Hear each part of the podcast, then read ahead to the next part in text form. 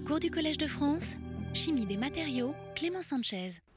Bon, on, va, démarrer ce, troisième cours sur euh, euh, l'interface euh, chimie des matériaux, biologie et médecine. Et aujourd'hui, je vais donc vous parler du stress oxydant associé aux particules d'oxyde métallique. Bon, on appelle ça également le stress oxydatif.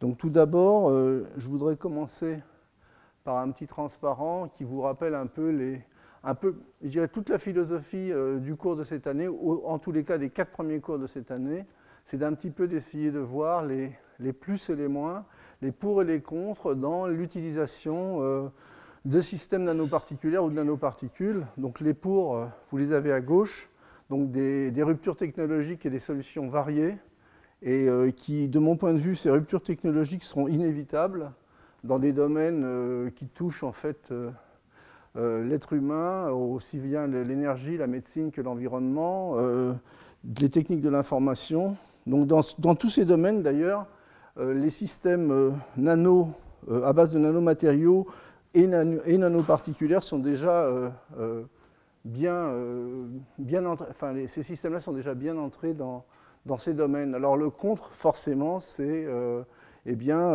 il y a des aspects toxiques que l'on ne peut pas éviter. Et je dirais que ma devise, ça serait mieux comprendre pour mieux maîtriser. Hein. Donc juste pour vous rappeler quelques exemples, je me focalise sur tout ce qui est euh, oxyde métallique, ou bien je dirais composé où il y a de l'oxygène et du métal. Et donc vous voyez quelques applications qui existent déjà en cosmétique, le TiO2 par exemple, euh, la silice sous forme de, préservation, d'agents de, préservation dans le bois, euh, beaucoup de renforts de polymères, en particulier il y a ben, pas mal de pneus, dont l'un des renforts c'est de la silice colloïdale des, certains oxydes, par exemple l'oxyde de zinc dont je vous parlerai tout à l'heure, euh, sont euh, des matériaux qui sont déjà utilisés euh, dans des cellules solaires ou dans des écrans UV. Le TiO2 avec ses propriétés photoactivables qui créent des électrons et des trous qui peuvent permettre justement de, détruire la matière organique, ce sont des systèmes qui sont déjà utilisés comme revêtement, dirais, antibactérien ou anti-salissure. Euh, d'autres oxydes que vous connaissez sans doute moins, pour certains tout du moins, les oxydes de cérium sont déjà euh, commercialisés comme des revêtements euh, anti-UV également. Non seulement ils protègent de l'UV, mais également ils, donnent des meilleures propriétés mécaniques et en fait peuvent conférer une certaine hydrophobie au revêtement. Ce que vous voyez à gauche, c'est un, système qui a été traité et à droite, un système, je dirais, qui a vieilli le même temps dans les mêmes conditions et que et donc qui n'a pas été recouvert par ce type de, matériaux. Et des exemples qui sont euh, encore plus connus, je dirais, ce sont tous les exemples qui concernent les catalyseurs à base d'oxyde de cérium et de nanoparticules d'oxyde de cérium, particulier, en particulier les catalyseurs euh, pour la dépollution, qui sont utilisés par exemple comme catalyseurs dans les filtres à gasoil. Alors vous voyez ce que sur cette courbe, c'est l'oxydation des suies en fonction de la température. Alors donc sans, catalyseur, d'abord il faut aller beaucoup plus haut, d'une part, alors que euh, lorsqu'il y a le catalyseur, eh bien, on, finalement on, catalyse, vous voyez, c'est l'intérêt justement d'un catalyseur, c'est qu'on descend la température, mais également au niveau de, la qualité et du rendement, on obtient des résultats assez remarquables. Hein. ça c'est pour un véhicule HDI euh, au bout de 80 000 km. À droite, l'ensemble des pots de suie, c'est ce que vous avez produit avec un, un véhicule sans catalyseur et sans filtre, euh, je dirais, optimum. Et à gauche, c'est ce que vous récupérez, 100 grammes donc dans un cas et 3 kg dans l'autre. Donc ça peut présenter dans certains cas euh, un certain nombre d'intérêts appliqués. D'autres exemples dans lesquels il y a des composés à base de métaux et d'oxygène. Alors il y a les oxydes et les phosphates qui sont euh, déjà utilisés dans, les, dans les batteries, par exemple, les batteries, les accumulateurs, toutes les applications portables. Donc là, vous avez une série d'applications à gauche euh, qui sont, vous voyez, vendues par certaines marques. Et puis euh, au niveau des, composés, donc des phosphates, où il y a de l'oxygène euh, et des métaux et du, phosphore, vous avez bon, également un certain nombre de batteries qui sont commercialisées et même des prototypes en fait, de, voitures dans lesquelles la partie accumulateur d'énergie, enfin une partie de, la batterie, je dirais, est basée euh, justement euh, sur les nanomatériaux. Donc ça, je vous en avais déjà parlé dans l'un des cours euh, des années précédentes, donc je ne vais pas revenir là-dessus. Alors si on regarde maintenant au niveau des, mécanismes de toxicité sur les nanoparticules, là j'en ai juste brossé quelques-uns. Donc vous avez typiquement des, sources de toxicité qui sont euh, associées à l'activité d'oxydoréduction des nanoparticules. Euh, c'est ce que je vais appeler tout au cours de l'exposé redox, pour faire court, et donc qui vont justement, ces activités peuvent générer dans certains cas euh, des ROS, donc qui sont des, je vais revenir là-dessus, qui sont des espèces radicalaires réactives. Bon, vous avez les, problèmes associés à la dissolution des métaux, et en général, la dissolution des métaux, bon, ça ça va entraîner en particulier la formation d'espèces cationiques. Alors là, il y a un double problème qui peut arriver. D'une part, euh, euh, le, fait que vous mettez des quantités de cations importantes, vous allez pouvoir euh, finalement solliciter tous les problèmes de, lise en fait, des membranes à cause des effets pompe à protons, puisque vous allez avoir énormément d'échanges d'ions. Second problème, c'est que souvent, le, potentiel finalement d'acceptance ou de, la façon de donner ou de recevoir des électrons d'un cation n'est pas du tout le même que celui qu'il a en solution. Et donc, euh, à la limite, une particule non toxique euh, à l'état solide avec justement ces potentiels d'oxydoréduction, à partir du moment où vous allez le mettre sous forme de cation, je pense au cuivre par exemple, vous pouvez avoir des effets secondaires.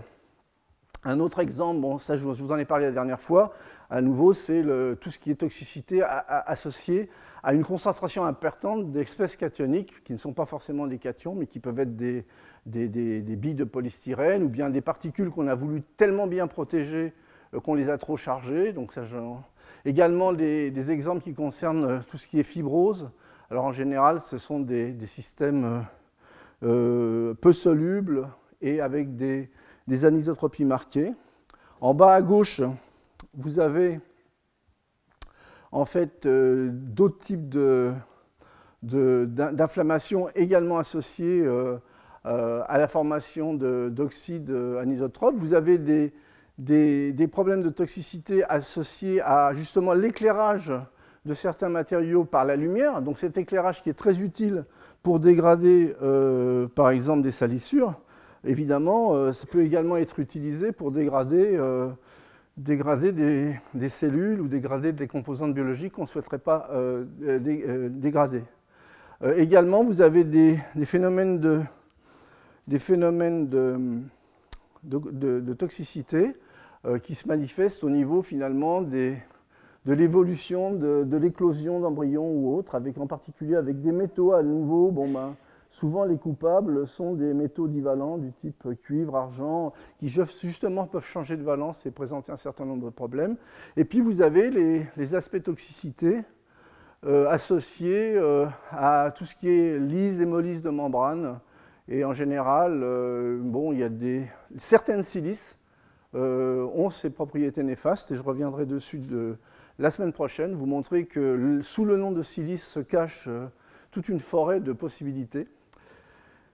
Donc, euh, si vous regardez maintenant euh, un peu plus en détail quels sont les, mécanismes en fait, de la toxicité des systèmes nanoparticulaires, je vais très vite sur ce transparent, et eh bien vous voyez apparaître à peu près à tous les niveaux euh, le mot ROS, Reactive Oxygen Species, mais également ça peut être NOS, Nitrogen Oxidant Species. En fait, ce sont des espèces radicalaires qui finalement lorsqu'elles sont en excès, peuvent euh, dégrader finalement la matière, euh, la biologique.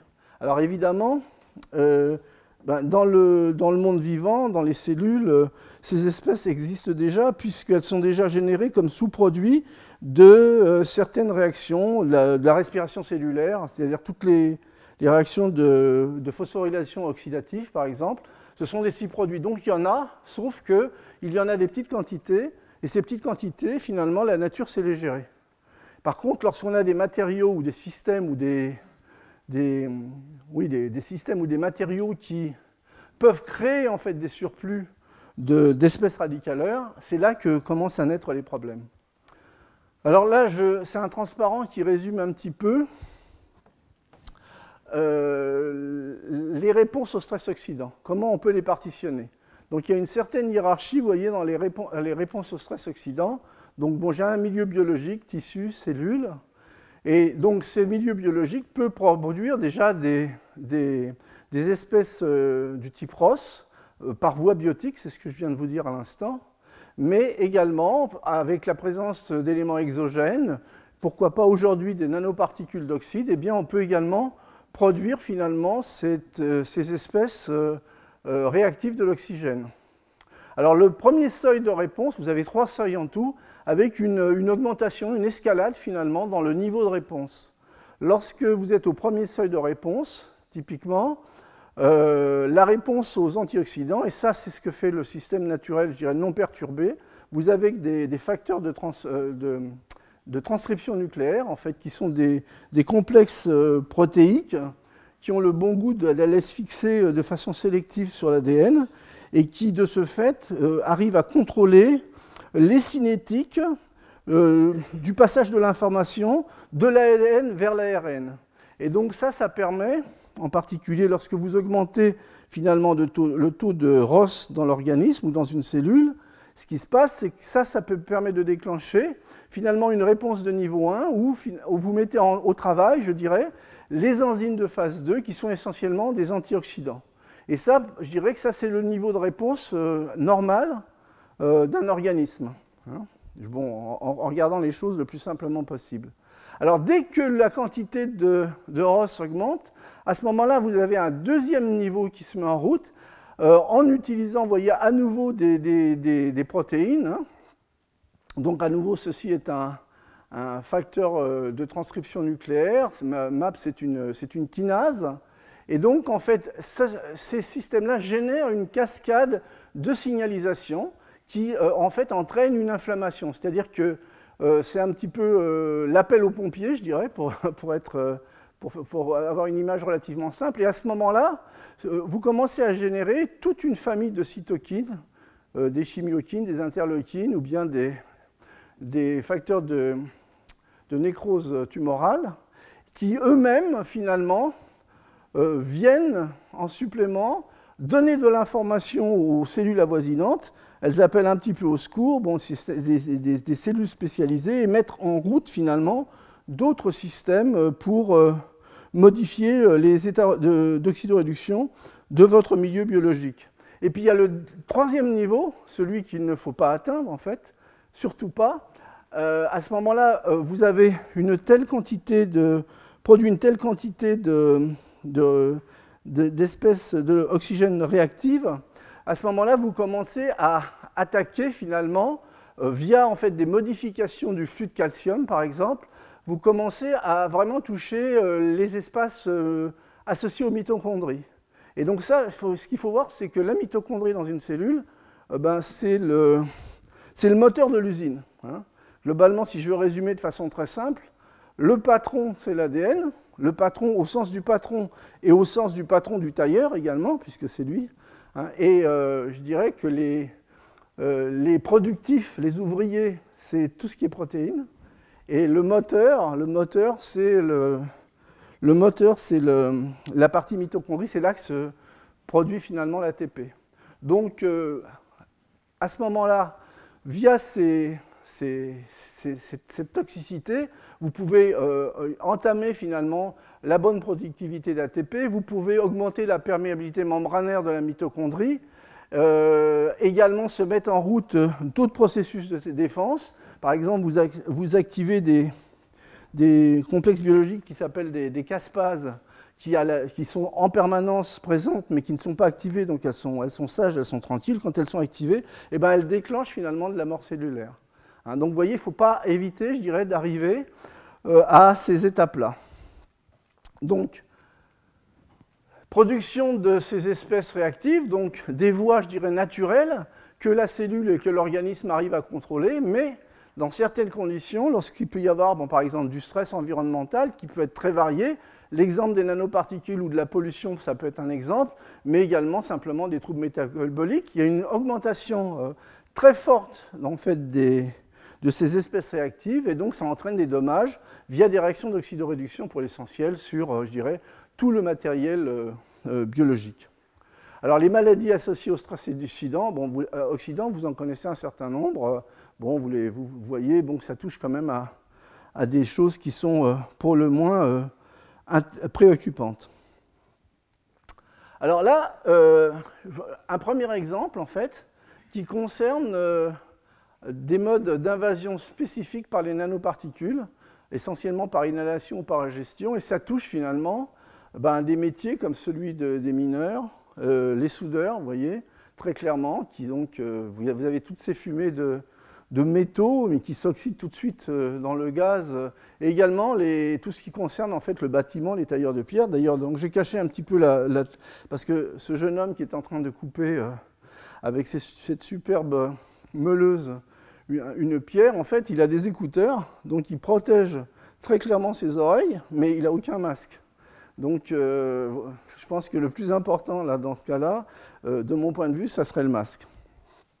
Donc en fait, il y a des possibilités euh, d'inhalation, euh, je dirais, de systèmes de microparticules, bien entendu, mais également de nanoparticules.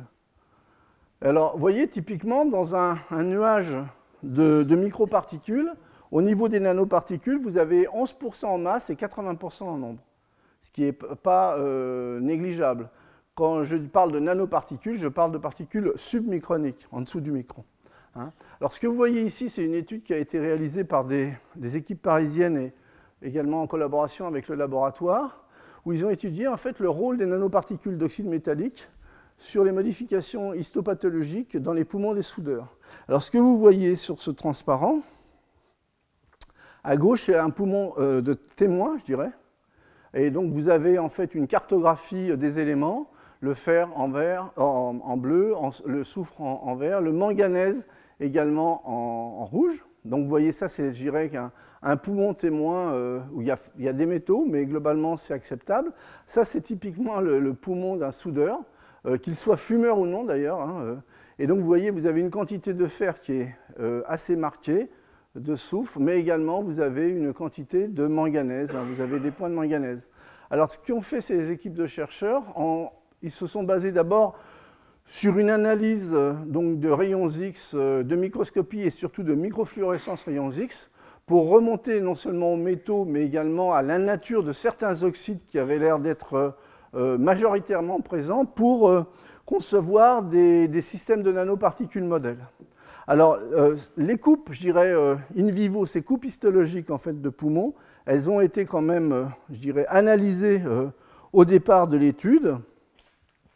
Euh, et en particulier, euh, euh, ce qui a été observé, c'est que les poumons des soudeurs par rapport aux, poumons des témoins surexprimaient très clairement donc, des cytokines, hein, qui sont des glycopétréines, c'est ce que j'ai classé dans le niveau 2. Donc vous avez clairement une pro-inflammation marquée avec ce genre de, molécules qui sont surexprimées. Alors donc, l'étude, ben, elle, a consisté à utiliser des euh, nanoparticules modèles et de regarder un petit peu les réponses in vitro en fait de ces nanoparticules modèles. Alors là, vous voyez, euh, c'est bon, j'ai choisi deux ou trois exemples, mais il y, a, un grand nombre d'exemples dans les. Vous voyez les réponses en concentration finalement à la, présence de différents types de nanoparticules par rapport à, euh, à la formation d'interleukines, de chimiokines ou bien du facteur de nécrose. Alors ce que vous voyez, c'est que globalement, euh, tous ces systèmes produisent un nombre de cytokines assez conséquent. Donc typiquement, euh, on est en phase 2. Hein. et si on regarde un peu plus en détail sur l'ensemble des données de l'article, on s'aperçoit que les, les, éléments euh, les plus, je dirais pas les, plus toxiques, mais ceux qui ont un effet pro-inflammatoire le plus marqué sont les, manganates de fer, le chrome, l'oxyde de fer dans cette étude-là, et par contre, pratiquement pas du tout un autre oxyde de fer, donc la, magnétite. Alors, à cette étude, je voudrais vous montrer une seconde étude qui me semble être finalement bon, c'est une étude qui a été faite, mais c'est un peu le, futur de comment, de mon point de vue, il faudrait aborder ce genre de thématique. Et je reviens sur la même chose que je vous ai dit les autres. C'est aussi une question de moyens. Hein, ce n'est pas une question de neurones, c'est une question de moyens. Pour arriver, ça ce sont des études qui ont été faites aux États-Unis. Euh, je pense qu'on aurait pu. Euh, c'est des études qui ont démarré assez tard, 2008-2009, hein, ce n'est pas euh, le siècle dernier.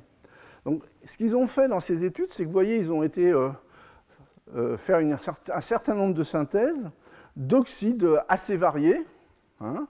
Donc là, j'en ai simplement montré quelques-uns, avec des tailles variables entre 100 et, 10 nanomètres, avec également des rayons hydrodynamiques euh, qui sont entre 120 et 300 nanomètres selon le milieu, parce que forcément, euh, c'est ce que j'ai bien expliqué la dernière fois, vous avez toujours euh, en fait cette couronne de protéines qui a tendance à se former de façon immédiate lorsque vous mettez des, objets colloïdaux dans le milieu. Et donc, vous voyez, vous augmentez, enfin, vous avez de l'agrégation, mais en plus, vous avez la couronne de protéines. Donc, en fait, faire en fait des particules modèles, un peu de la même façon, avec différents modes de synthèse. Et là, ils ont essayé d'étudier justement les trois niveaux de réponse cellulaire. Hein, donc je vous rappelle, euh, globalement, vous avez le niveau de stress oxydant à gauche. Hein, ça reprend de façon simplifiée le schéma que je vous ai montré tout à l'heure. Et vous avez, je dirais, un, niveau normal, puis un niveau où vous avez une première étape de défense, que je classerai également dans la normalité des choses si, c'est réversible. Et puis comment vous commencez à être au niveau 2 ou au niveau 3, à ce moment-là, vous avez vraiment une inflammation marquée et euh, au niveau 3, vous arrivez dans le domaine de, systèmes qui sont vraiment euh, euh, cytotoxiques. Alors, donc, ce sont des mécanismes qui sont assez complexes hein, au niveau de la biologie, qui, demandent finalement l'expertise de biologistes et couplés justement à des gens de, de la science des matériaux. Alors, ce qu'ont fait ces équipes, c'est qu'ils ont fait un, ensemble de tests euh, in vitro euh, sur des cellules différentes, parce que je vous ai dit dans les deux premiers cours, c'est que les, réponses finalement euh, étaient forcément dépendaient du type de cellules qu'on utilisait, donc un large choix de cellules. D'une part, des tests indépendants relativement classiques, et surtout, ce qui me paraît à moi intéressant et qu'il faut vraiment développer dans ce, dans cette thématique, c'est un grand nombre de tests automatisés via du criblage haut débit avec des détections de type fluorescence. Alors pourquoi ces démarches Moi, je pense qu'elles sont importantes et intéressantes si on veut vraiment euh, faire ce qu'on appelle un breakthrough dans le domaine? Bon, d'une part, on peut avoir des, tests, je dirais, classiques, euh, indépendants, qui ont un peu, on, fixe finalement, euh, je dirais, le cadre, on voit où on va mais avec des tests automatisés là, par criblage au débit en épifluence, ça vous permet finalement de beaucoup mieux appréhender statistiquement les interfaces nanoparticules biologiques, qui est complexe. Hein. et à mon avis, si on veut un jour, je dis bien un jour, arriver à une analyse toxicologique prédictive, on sera obligé de passer par ce genre de démarche et peut-être forcément de les améliorer. Alors, in vitro, simplement pour vous donner un petit peu la mesure des choses, eh bien, avec ce genre de, démarche, 10 000 mesures par jour. Bon, pour ceux qui, travaillent dans le domaine, alors ça permet forcément de tester de nombreux matériaux, de faire des études paramétriques, de faire des travaux multicellules, parce que ça c'est important, de classer, de prédire euh, les nanoparticules qui sont potentiellement les plus dangereuses. Ça permet également, dans un premier temps, de faire une préétude pour mieux ajuster finalement les doses. Hein, je vous ai dit dans les cours que la dose, c'est très très important, bien entendu. Et on couple ça à de l'in vivo, où on peut minimiser le nombre d'animaux utilisés, et ça c'est important. Typiquement, une étude, une expérience, c'est 100, il faut utiliser 100 animaux, une centaine. Donc ça veut dire au moins des semaines et mois, au niveau du temps, plus le nombre d'animaux. Donc à nouveau, on peut faire euh, des études paramétriques par exemple sur des embryons ou sur des poissons zèbres, et à nouveau classer, prédire les nanoparticules qui seront les plus dangereuses. Et récemment, finalement, ces tests in vivo ont été également euh, automatisés via du criblage au débit. Donc vous voyez, on va avoir des, moyens d'explorer, je dirais de façon large et rapide, en fait, à la fois de l'in vitro et de l'in vivo. Donc là, ce que vous voyez, c'est simplement en fait des effets sur, sur les poissons zèbres. Je reviendrai là-dessus tout à l'heure. Donc euh, l'ensemble des oxydes a été étudié selon ce type de démarche. Enfin, là, on, va parler d'une vingtaine ou de 25 oxydes. Hein. Donc ce que vous voyez, c'est que ça, c'est le premier test. Hein. c'est le test euh, MTS, qui en fait est un test qui, évalue la, viabilité des cellules, si vous préférez, en, regardant la réponse en fait, de certains enzymes euh, qui sont localisés au niveau des mitochondries. Et donc vous voyez, vous avez carrément deux cas de figure. À gauche, bon, ça c'est la viabilité cellulaire en fonction de la dose. Tous ces oxydes-là, hein, chrome, cobalt, nickel, cuivre, manganèse, cobalt, zinc, vous avez bon, des différences, mais ils présentent tous finalement une toxicité à ce test. Par contre, tout cela, les oxydes de fer, l'oxyde de titane, l'étain, euh, un certain nombre d'oxydes, l'oxyde de cérium également, ben, sur ce test-là, il n'y a pas de réponse euh, particulière. Deuxième test, eh ben, c'est le, test où on, évalue finalement euh, la production énergétique, le test ATP. Et à nouveau, ce que vous voyez sur ces tests, je dirais, indépendants, hein, on n'est pas encore dans le criblage au débit, c'est qu'il y a nettement finalement une famille de composés qui répond positivement à l'aspect toxicité. Donc vous avez un niveau d'ATP qui, en fonction de la dose, descend, décroît. Euh, la cinétique est dépendante finalement euh, du, système, mais tous ces oxydes-là, en fait, euh, présentent un petit peu le même type de comportement. Par contre, à nouveau, cette large famille, vous voyez, reste dans des, des pourcentages d'ATP, des niveaux d'ATP qui semblent, qui semblent acceptables. Troisième test indépendant, c'est le le test sur la lactase déshydrogénase. Hein. Donc la lactase déshydrogénase, c'est une, enzyme qui se trouve dans toutes les cellules. Euh, par contre, lorsque vous la dosez dans le sang, si, euh, euh, la quantité de lactase déshydrogénase dans le sang augmente, ça, en fait, ça, traduit directement une souffrance cellulaire. Il faut faire d'autres types de tests pour voir d'où ça vient, mais globalement, ce test est assez pertinent sur la souffrance cellulaire. Et à nouveau, ce que vous voyez, c'est qu'on se retrouve avec la même famille d'éléments. D'un côté et de l'autre, ceux-là sont plutôt toxiques et ceux-là apparaissent comme euh, beaucoup moins toxiques.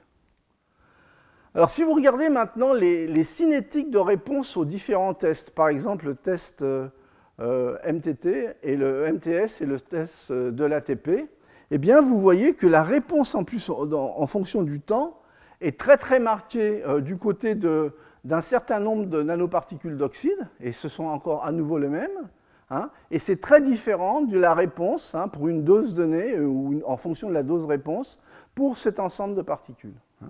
Donc maintenant, si on passe au test de criblage au débit, alors ceux qui ont été choisis, en fait, j'essaye de les commenter très rapidement, donc ce sont des tests in vitro. Là, ce sont des, cette étude, elle a été faite sur deux types, euh, deux types de cellules qui sont toutes les deux associées finalement euh, au poumon dans ces cas-là, mais ce sont dans un cas c'est un macrophage et dans l'autre cas c'est une cellule euh, endothéliale. Alors donc il y a cinq tests qui sont mis en parallèle. Un test euh, à l'iodure de propidium, hein, donc ça c'est typiquement un, agent intercalant des acides nucléiques, mais en fait il est non perméant aux membranes, ce qui veut dire que lorsque vous le détectez qui passe les membranes, ça veut dire que la membrane a été fragilisée et donc, euh, si la cellule a perdu son intégrité membranaire, c'est qu'elle est mal en point. Le, test fluo4, c'est un test qui permet de, sonder euh, la, quantité de, fluor en fait, dans la cellule. Hein, typiquement, les, concentrations de fluor euh, normales sont autour de 100 nanomoles. Et quand vous atteignez en fait, de l'ordre de, la micromole, en fait, ça commence à être un sérieux problème. Et puis ensuite, vous avez deux, deux colorants deux fluorophores, le mitosox et le DCF, qui en fait sont là pour euh, évaluer finalement la quantité de radicaux formés, euh, soit, je dirais, euh, globalement dans l'espace cellulaire, soit des systèmes qui sont... non, soit globalement dans l'espace cellulaire, pardon, soit des, systèmes qui sont plus spécifiques finalement à la formation des, des espèces réactives au niveau donc, des, mitochondries, des mitochondries. Et puis vous avez finalement le cinquième test, je vous en avais déjà parlé la dernière fois, c'est un test qui avec un colorant JC1 qui en fait mesure la dépolarisation de la membrane. Euh, ça, c'est basé simplement sur le fait que c'est un, un, colorant qui passe très très bien euh, le potentiel membranaire des mitochondries et qui a tendance à s'accumuler justement dans les mitochondries. Lorsqu'il s'accumule, il forme des agrégats et ces agrégats donnent une couleur particulière. À partir du moment où la membrane euh, et que le potentiel de membrane chute, à ce moment-là, ben, les, systèmes se redispersent et on change la couleur. Donc c'est un, système qui est assez pertinent pour mesurer, finalement les chutes ou les évolutions, je dirais, du potentiel membranaire. Alors, voilà ce que ça donne. Ça, c'est typiquement les résultats des tests euh, par criblage au début, au débit. Pardon. Donc là, vous avez euh, l'ensemble des, matériaux testés. Euh, vous pouvez tester en fait les différentes sondes, l'iodure de propidium, le fluorocate, les deux sondes à, radicaux et la sonde JC1 à, potentiel membranaire, mais également ce que vous donc euh, les parties bleues euh, représentent ou les parties bleues représentent en fait des systèmes qui présentent pas de toxicité et les parties rouges ceux qui présentent une toxicité marquée.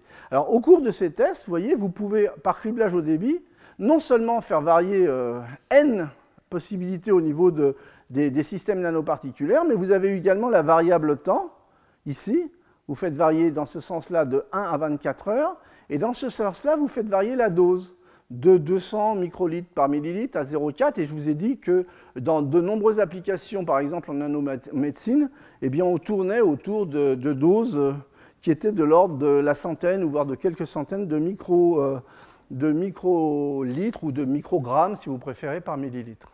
Donc ce que vous voyez sur ce transparent, c'est que clairement, à nouveau, euh, ces oxydes, cet, ensemble d'oxydes, se détache par rapport à la majorité des autres oxydes, euh, très clairement, avec des réponses, je dirais, euh, d'intégrité membranaire qui est cassée, de, flux de, potentiel de membrane également au niveau de la mitochondrie qui est, assez abîmé, également des réactions qui prouve la formation de radicaux au niveau des mitochondries dans ce cas-là, et puis le, le Donc vous avez vraiment toute une famille de matériaux qui, se cartographient euh, avec un certain type de propriétés et les autres, vous voyez, même si vous voyez quelques points rouges pour certaines doses un peu plus fortes euh, sur, le, sur le graphique de droite, globalement la réponse est plutôt, je dirais, dans le bleu clair.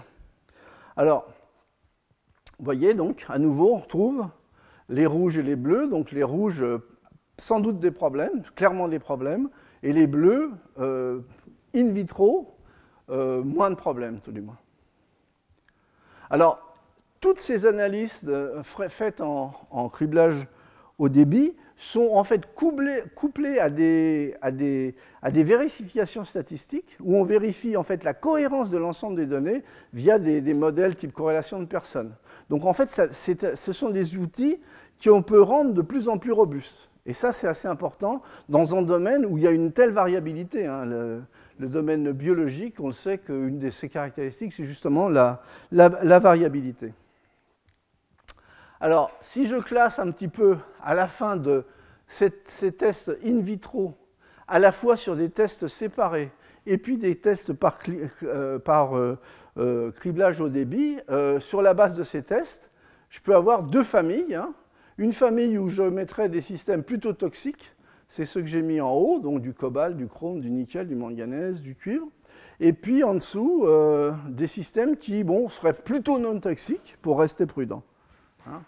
Alors maintenant, qu'est-ce que ça donne au niveau des tests in vivo? Alors ce sont des textes qui ont été faits sur des animaux. Hein, donc euh, sur des souris, donc on aura fait une, inhalation euh, oropharyngée, ça, ça ne doit pas être très facile à faire sur les souris, je pense. Et au bout de 40 heures, eh on fait un lavage euh, de, des bronches et on fait l'analyse finalement de, des entités et des biomolécules que l'on trouve à l'intérieur. Alors ce que l'on trouve, vous voyez, typiquement avec des neutrophiles, des monocytes, des interleukines, hein, donc des, soit des, cellules qui sont appelées à la rescousse euh, après euh, le coup de sonnette euh, euh, qui marquent le, début de la pro-inflammation, soit avec finalement des molécules qui participent à la signalisation comme l'interleukine. Alors ce que vous voyez sur ce, sur ce transparent, à nouveau, c'est que la réponse euh, est très marquée pour la famille, la famille qui était déjà dans le rouge, je dirais, sur tous, sur tous les systèmes. Hein, j'en ai choisi trois, mais il y en a d'autres. Vous voyez, sur tous les systèmes, vous avez vraiment une réponse importante en, picogrammes par millilitre. Et puis la réponse est beaucoup plus atténuée, je dirais, pour la famille que j'avais classée, je dirais, dans la catégorie, je dirais, des moins toxiques ou des non toxiques, selon ce que l'on veut. Alors donc maintenant, on peut faire un petit peu plus de statistiques et reporter ces données dans un diagramme, vous voyez, à trois dimensions, où on a ici on a la probabilité de toxicité prédite in vitro, Ici, on a les résultats in vivo statistiques de toxicité. Et euh, la couleur, la troisième dimension, c'est une dimension couleur, euh, c'est l'intensité de la réponse, du toxique au rouge au non toxique au, jaune, vous voyez, en fonction finalement euh, des, différentes, des, différents tests, par exemple, sur des interleukines. Mais globalement, ce type de diagramme, bon, je ne vous en montre qu'un, mais se retrouve euh, pour l'ensemble en fait, des tests qui ont été faits. Et à nouveau, ce que vous voyez, pardon, ce que vous voyez, c'est en fait clairement euh, un ensemble de, nanoparticules qui sont plutôt du côté gauche, avec, une probabilité inférieure à 0,5. Ça ne veut pas dire que la probabilité est zéro pour toutes. Hein. Euh, avec pour un certain nombre, finalement, sur ce test-là, des couleurs qui tendent à être jaunes, sauf l'oxyde d'indium, vous voyez et puis des particules qui sont vraiment de l'autre côté avec des couleurs nettement euh, au rouge. Hein. Donc à nouveau, on peut arriver à, séparer finalement les oxydes, ces oxydes-là, tout du moins ceux qui ont été étudiés en deux grandes familles, ceux qui seraient euh, peut-être dangereux à gauche et ceux qui sont sûrement dangereux à droite. Donc, euh, si je résume, on arrive à avoir ces deux familles-là, à les classer. Alors comment euh, essayer d'interpréter et de prédire finalement les résultats? Alors les réactions d'oxydoréduction euh, des oxydes euh, dans le milieu biologique, elles vont se faire en utilisant finalement les, transferts d'électrons de, certaines espèces vers d'autres. Alors ce que j'ai reporté à gauche ici, c'est le potentiel d'oxydoréduction de la plupart des couples redox du milieu biologique. Vous avez NAD P+, NADPH, qui sont classiques. Vous avez les, formes euh, euh, oxygénées et réduites du, glutathion. Vous avez également tout ce qui est les, cytochromes à base de fer, hein, fer de fer 3. Et donc la référence ici sur ce diagramme, c'est euh, un électron dans le vide, E égale 0, donc ça, ça va plaire aux physiciens. Et finalement, la correction d'échelle, c'est moins 4,5 électronvolts euh, à moins 4,5 électronvolts, vous vous retrouvez avec le couple bien connu H plus H2 pH 0. D'accord? Donc vous voyez que vous avez tout ce petit monde se trouve entre moins 4,12 et moins 4,84 électronvolts. Alors les oxydes métalliques, euh, pour la plupart, ce sont des semi-conducteurs, des isolants ou des mauvais métaux. Certains sont des bons métaux, mais ce n'est pas ceux-là qu'on ira utiliser, je pense, dans les applications, en tous les cas en nanomédecine. Hein, euh, ou, d'autres. Alors, finalement, ce qu'il faut voir, c'est que, en général, vous avez des bandes de conduction et des bandes de valence, euh, ou bien, bon, donc, en molécules, ça s'exprimerait comme des, HOMO, donc des Highest euh, Occupied Molecular Orbital, donc la, bande qui est pleine d'électrons. Et donc, vous pouvez éventuellement avoir des transferts dans ce sens-là si vous vous trouvez avec une bande de conduction au bon potentiel. Euh, en général, ces bandes sont pleines et sont essentiellement, je dis bien essentiellement, des contributions qui viennent de, l'hétéroatome, donc de l'oxygène. Donc l'oxygène, c'est quand même quelque chose qui est assez, euh, assez électronégatif, et donc euh, vous n'allez pas la trouver là en général. Un système électronégatif, il va descendre par là, dans ces eaux-là.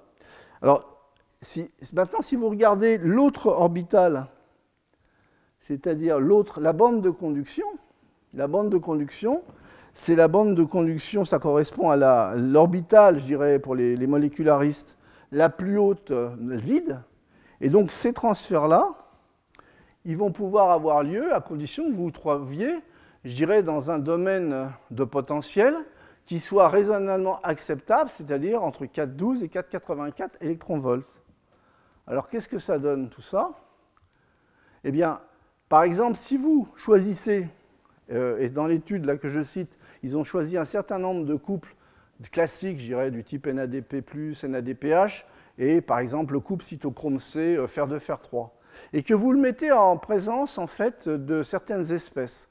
Vous avez euh, la possibilité de passer d'une forme réduite, en noir, vous voyez, c'est un bonnet d'âne, à une forme oxydée en rouge, ça fait une petite patate dissymétrique, et donc ça correspond finalement au transfert d'électrons, euh, où vous, passez d'un fer 2 à un fer 3, avec une forme réduite à gauche, une forme oxydée à droite. Et comme vous changez finalement le nombre d'électrons sur le site, et qu'il y a également une petite distorsion locale sur le, les, les, les, ligands environnants, eh bien ça se voit facilement euh, via, euh, par exemple, l'absorption, puisque en fait, ça c'est la, la, théorie du champ de ligand, je dirais, classique. Par contre, maintenant, si vous testez en fait ces systèmes à base de cytochrome, c'est un exemple, avec certaines nanoparticules, eh bien vous allez voir dans certains cas, vous allez avoir, bon ça c'est le cas du nickel, ce que vous voyez c'est qu'en fonction de la concentration en nanoparticules, eh bien, vous, passez très clairement à la forme oxydée. D'accord? Par contre, d'autres types de nanoparticules, comme l'oxyde de fer Fe2O3, eh bien, vous restez sur la forme réduite. Donc finalement, celui-là autorise les transferts électroniques et pas celui-là à droite. Hein. donc si on regarde au niveau du cytochrome, quels sont les, systèmes nanoparticulaires qui réduisent finalement un des couples, hein, mais évidemment il faut faire une étude sur l'ensemble des couples, hein eh bien, vous voyez que cet ensemble-là, qui était classé, je dirais, dans les systèmes toxiques, eh ben, euh, répond très bien au niveau redox par rapport au couple, ou tout du moins au couple choisi dans l'exemple, le cytochrome C. Par contre, euh, le ZNO ne répond pas, le chrome ne répond pas, le TiO2 dans cet exemple ne répond pas. Alors évidemment, bon, il faut faire une étude sur l'ensemble des couples ou sur les couples les plus, les plus importants. Et lorsque on regarde un peu l'étude dans son intégralité sur des tests d'oxydation plus globaux, eh bien on se retrouve avec une réponse euh, positive ou négative, selon comment vous voulez l'interpréter, hein, euh, avec, en retrouvant à nouveau la même famille, euh, famille d'oxydes, qui, vous allez le voir, ont une, une qualité très très intéressante. C'est que finalement ici, ce que j'ai reporté, ou ce qu'ont reporté ces auteurs pour être plus exact, c'est les différentes familles d'oxydes, vous voyez. Et là, ce que vous voyez, c'est l'énergie des bandes de conduction. Là, ce domaine euh, violacé au centre, c'est le domaine d'activité euh, euh, redox des espèces biologiques, 412, 484. Et donc, clairement, eh bien, toutes les, thermodynamiquement, tous les systèmes dont la bande de conduction arrive dans cette zone-là sont susceptibles finalement de faire des échanges avec des espèces du milieu biologique. Euh, les bandes de valence, vous voyez, bon, je ne les ai pas toutes reportées, mais en gros, elles font ça. Hein. C'est-à-dire que les bandes de valence avec des oxydes, pour la plupart de ces oxydes-là, puisque euh, ce sont essentiellement des contributions de l'oxygène, eh bien, ce sont des, bandes de valence assez profondes qui se situent en gros à en dessous à 1,5 EV, à 4 EV plus bas que la limite, en fait, euh, cette limite rouge à moins 5 EV. Hein. Donc ça va être essentiellement via la bande de conduction que vont se faire les échanges et les contributions. Alors à nouveau, on a dans ce diagramme les nanoparticules d'oxyde métallique qui présentent une certaine toxicité, mais on a également on a un TiO2 qui est en limite, qui est juste au niveau thermo, qui est juste à la limite. Donc finalement, ça c'est un système qui, dans ce cadre-là, ne présente pas de toxicité dans le cadre de cette étude, mais évidemment, si on le photoactive, euh, on va avoir des, problèmes.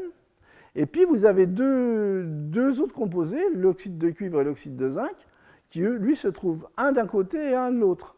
Donc, a priori, au niveau redox, ce n'est pas la, la, cause principale, finalement, euh, de la toxicité.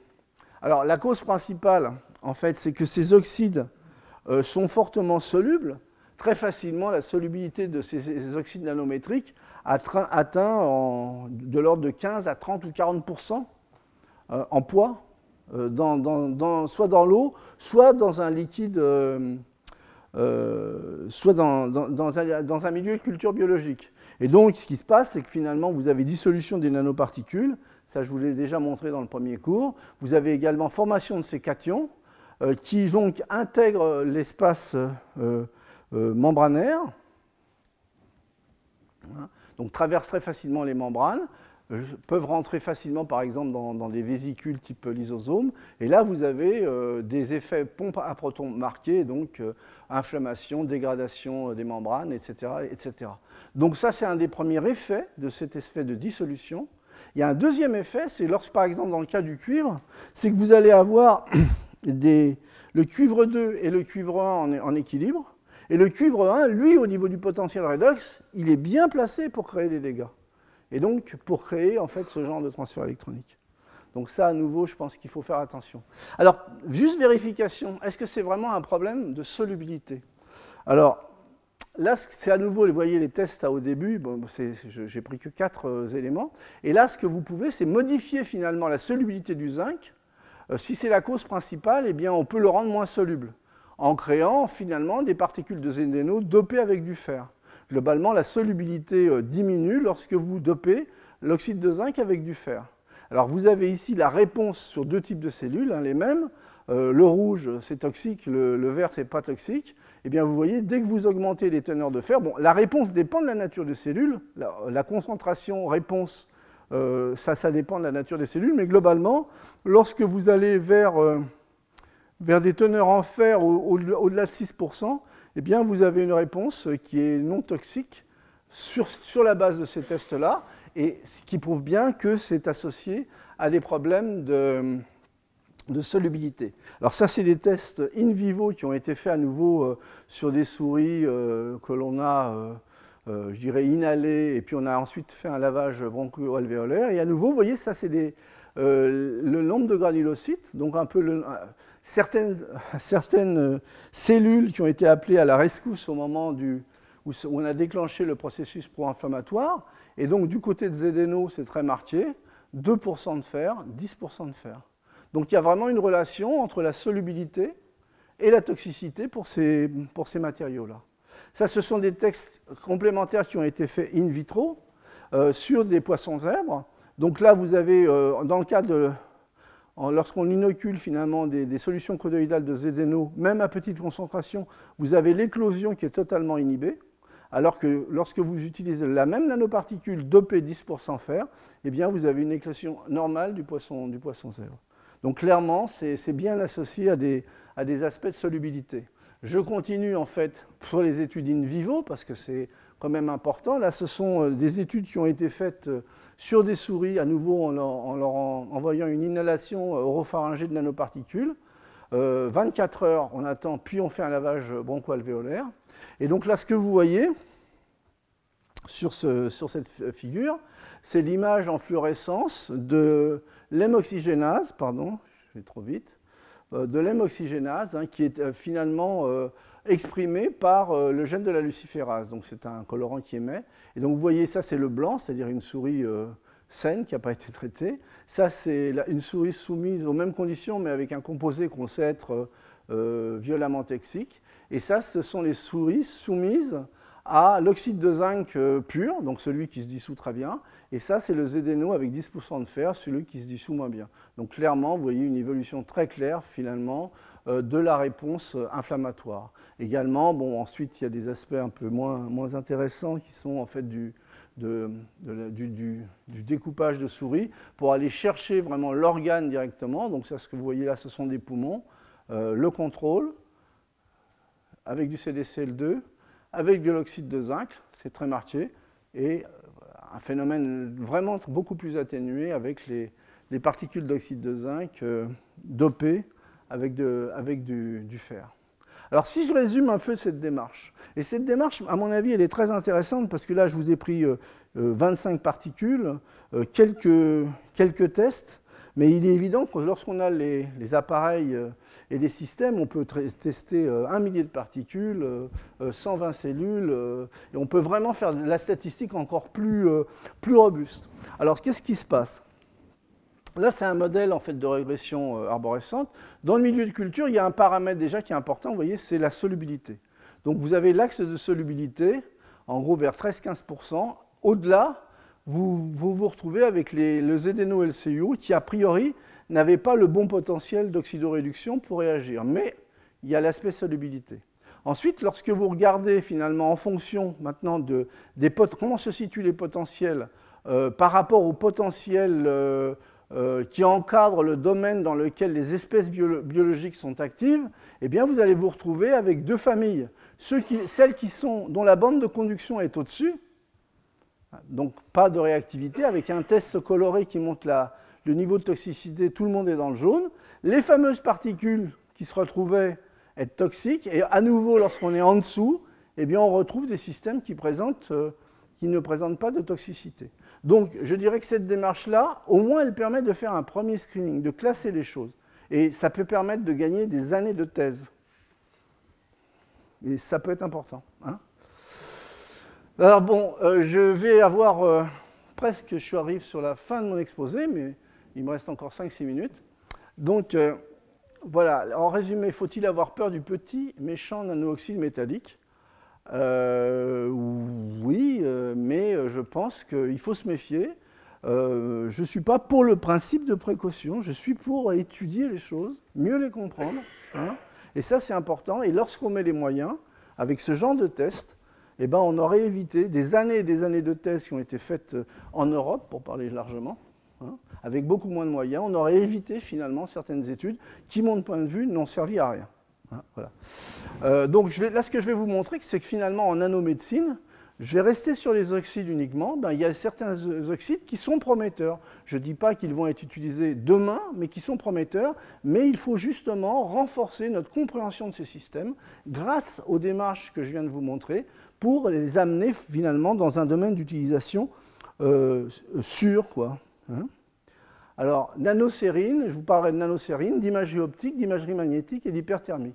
Alors, la nanocérine, c'est un système que je trouve assez intéressant parce que c'est un, système qui est, à l'échelle nano, c'est bon, un antioxydant euh, qui peut présenter finalement des états de surface assez variés et en fait des états d'oxydoréduction cérium 3, cérium 4 assez variables en fonction de la synthèse et en fonction de l'état de surface. Et en particulier, si vous regardez ses propriétés en tant qu'antioxydant, eh c'est un matériau qui se trouve euh, à, pouvoir mimer finalement des enzymes comme la superoxydase dismutase, la catalase, ou bien dans le domaine de certains oxydants type euh, glutathion ou, ou l'acide urique.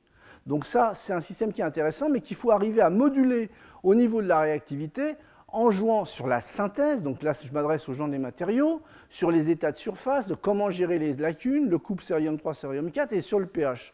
Par exemple, vous avez, voyez, en fonction du pH, eh bien, euh, le même objet nanoparticulaire, des, nanoparticules de sérine qui tournent autour de 3-5 nanomètres, eh bien, elles vont avoir en pH acide puisque vous êtes sur des cellules cancéreuses, vous avez des pH qui vont diminuer, vous avez un effet anti-angiogénèse. C'est-à-dire que vous allez euh, éviter finalement la, croissance des vaisseaux, la croissance vasculaire. Ce qui peut être intéressant au niveau de cancéreux, parce qu'en général, ça prolifère très facilement. Eh bien, si vous vous mettez dans des conditions de pH physiologiques, euh, vous allez également, euh, dans certains cas, favoriser la pro-angiogénèse, et si vous vous mettez dans des pH neutres, euh, à certaines concentrations, eh bien, vous euh, créez de l'anti-angiogénèse à nouveau.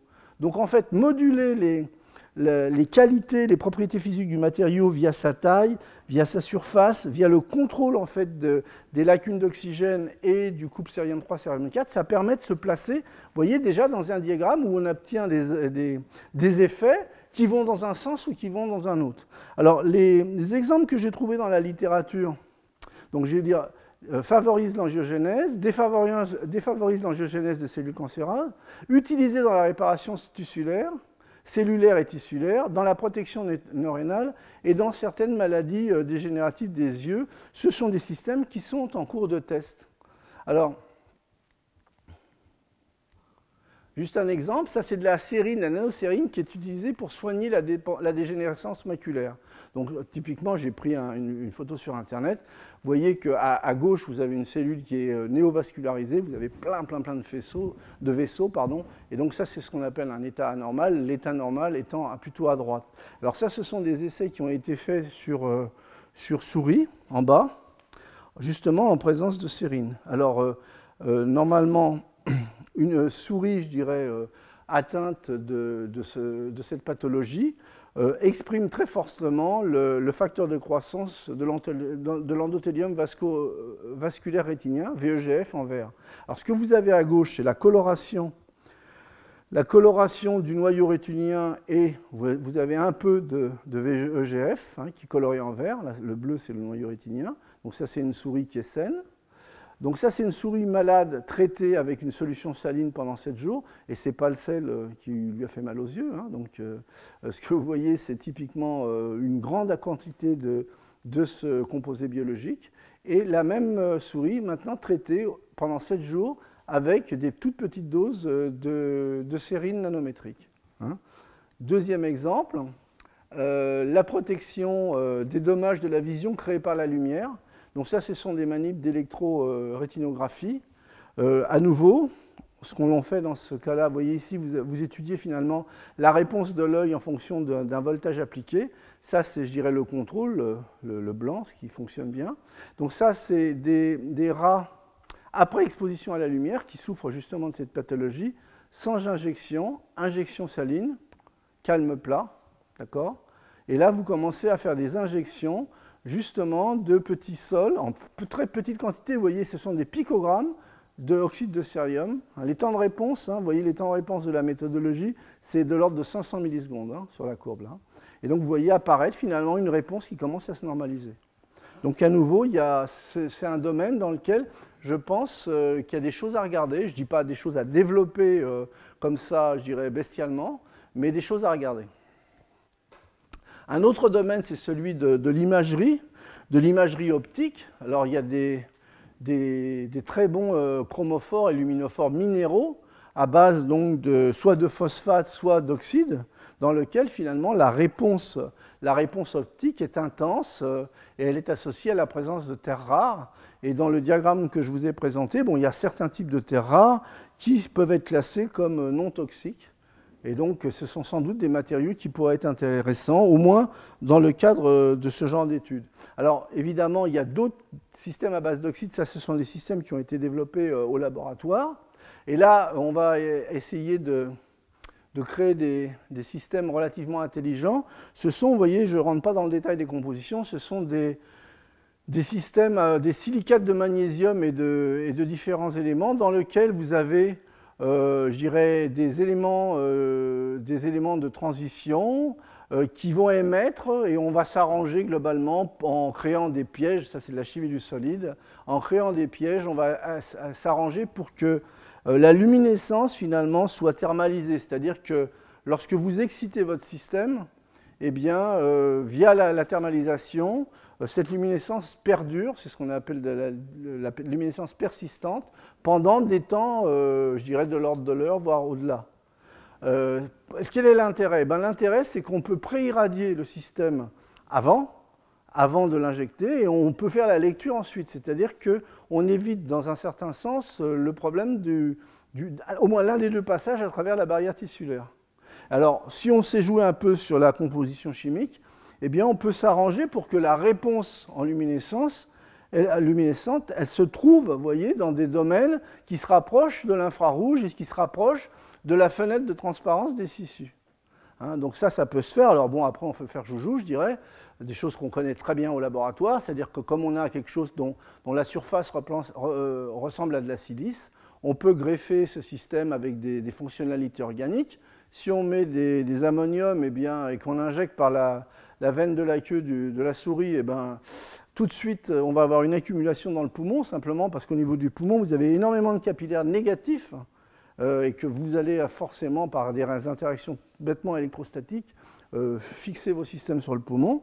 Si vous vous mettez avec des systèmes anioniques, eh bien, je ne vous montre pas la, photo, mais vous pouvez me croire, mais l'essentiel va aller dans le foie.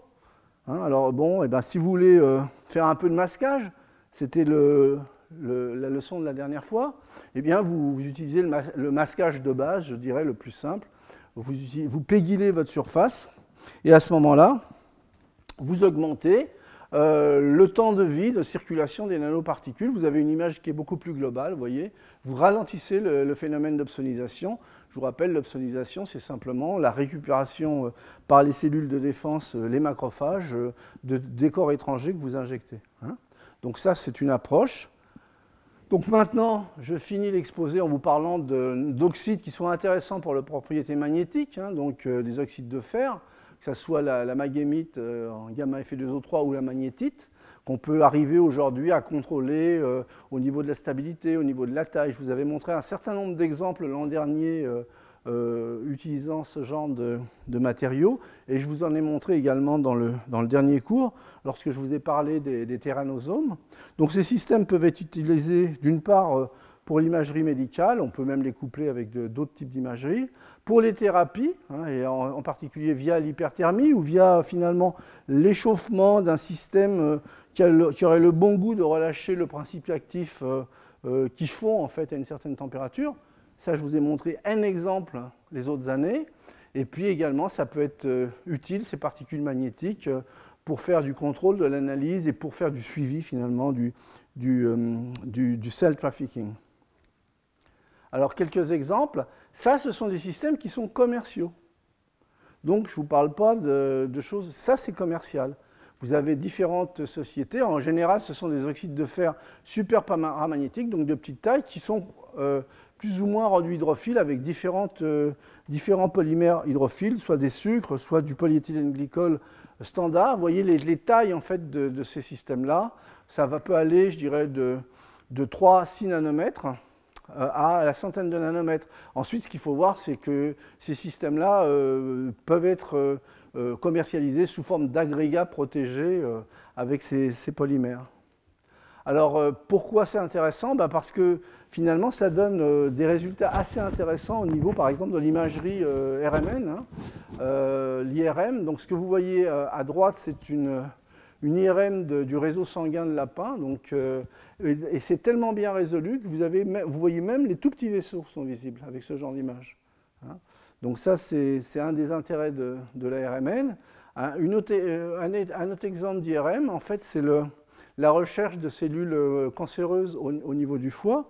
Donc je vous, rappelle qu'en général, quand vous mettez une particule, vous avez un, une, réaction d'opsonisation, donc c'est les protéines qui se collent, et puis en fait, ensuite, il y a une reconnaissance par les récepteurs, et puis elles sont récupérées par les, macrophages, qui sont les cellules du, système immunitaire. Ça, je suis revenu plein de fois là-dessus. Mais le problème, c'est que les tumeurs malignes ou le, et métastases sont diminuées justement de ces spécialistes, de ces macrophages spécialistes qui sont les cellules de Kupfer. Donc ce que vous allez voir ici, vous voyez, vous voyez une IRM du foie non traitée. Donc vous voyez des parties blanches ici, on peut se dire, bon, euh, il y a sans doute une tumeur.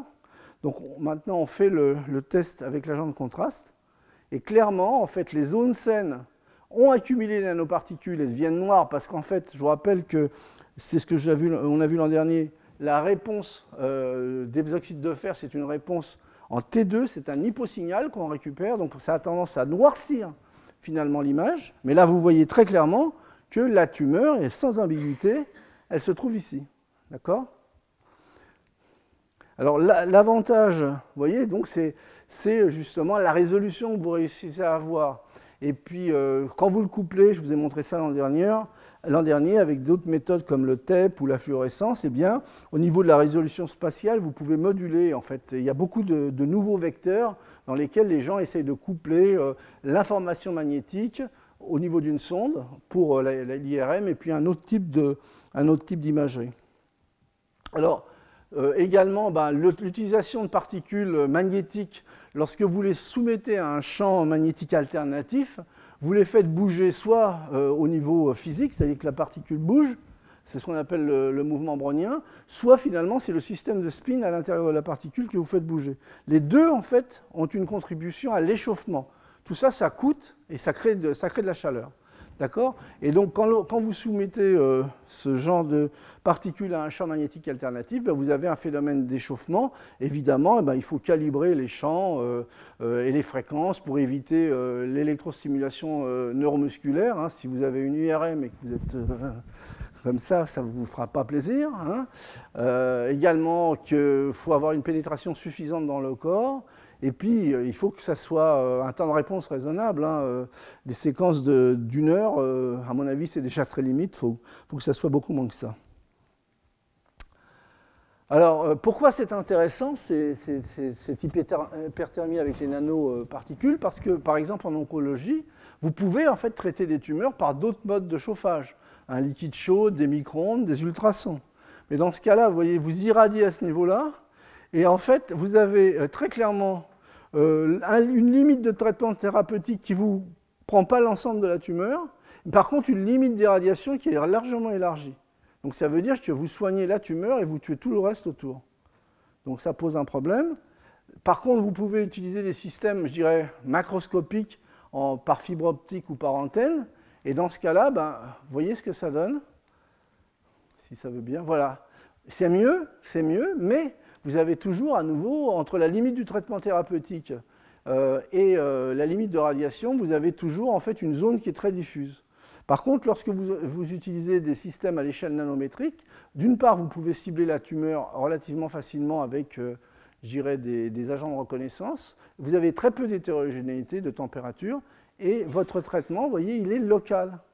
Donc vous pouvez vraiment cibler, de, je le traitement peut être plus propre. Donc ça, ça, je passe dessus. Alors pour finir, bon, voilà, ce que vous voyez ici, ce sont des nanoparticules euh, magnétiques, avec un S, pardon, euh, pour la destruction des cellules cancéreuses, hein, qui ont été testées sur souris. Alors ce que vous voyez ici, c'est une souris avec une cellule, un cancer, qui a été traitée euh, avec trois irradiations de, de champs magnétiques alternatifs de 30 minutes, sans nanoparticules. Hein, 0 jours, 7 jours, 21 jours, 4 semaines, tout le monde est mort nanoparticules d'oxyde de fer, c'est de la, magnétite, enrobée, vous voyez, avec un, polymère. Trois irradiations, même chose, hein, de 30 minutes, même dose, etc. 0 jours, 7 jours, 21 jours, au moins 4, semaines de survie. Puis voilà, donc clairement, vous avez un effet euh, euh, au niveau du traitement de la tumeur. Et voilà, bon, ça c'est d'autres exemples qui ont été faits sur des animaux un petit peu plus gros, des hamsters. Ça, c'est un hamster non traité euh, au bout de 20 jours, avec un ostéosarcome. Champ magnétique appliqué avec euh, de la magnétite codoïdale, 3 mg, enrobé dans des liposomes. Le même hamster traité au bout de 20 jours, enfin 42 degrés en, 10 jours. Décroissance, rien qu'en 10 jours, vous avez une décroissance de la tumeur d'un facteur 1000. Hein. Donc voilà, j'ai terminé ma, leçon en vous disant bon, euh, que ces approches nanomatériaux, nanomédecine, il y a indépendamment des applications dans d'autres domaines. Si je me focalise uniquement sur la nanomédecine, vous avez beaucoup de pour. Hein. Vous avez des matériaux prometteurs. Hein. C'est pour certains traitements anti-cancer, antioxydants, médecine régénérative, euh, également pour la sélection de macromolécules. Vous avez du contre, c'est-à-dire que ça peut jouer sur les phénomènes d'immunorégulation, dégradation d'organes, stress oxydant, altération neuronale. Donc aujourd'hui, je pense que c'est le moment de faire des investissements importants si on ne veut pas être euh, une superbe réserve indigène des autres pays, un grand Disneyland, donc pour mieux comprendre et mieux maîtriser ces systèmes. Donc voilà, j'ai fini ma leçon pour aujourd'hui, j'ai dépassé, mais moins que les autres fois. Euh, donc je vous rappelle qu'il y aura un colloque le 17 mars 2015 où vous entendrez des, collègues euh, qui viennent de l'étranger, des collègues également qui viennent d'autres universités, et puis quelques collègues euh, du laboratoire qui vous montreront finalement euh, leurs dernières avancées dans le domaine qui, concerne l'interface entre la, la biologie médecine et les nouveaux matériaux. Et je vous remercie pour votre attention. Retrouvez tous les enseignements du Collège de France sur www.collège-2-france.fr.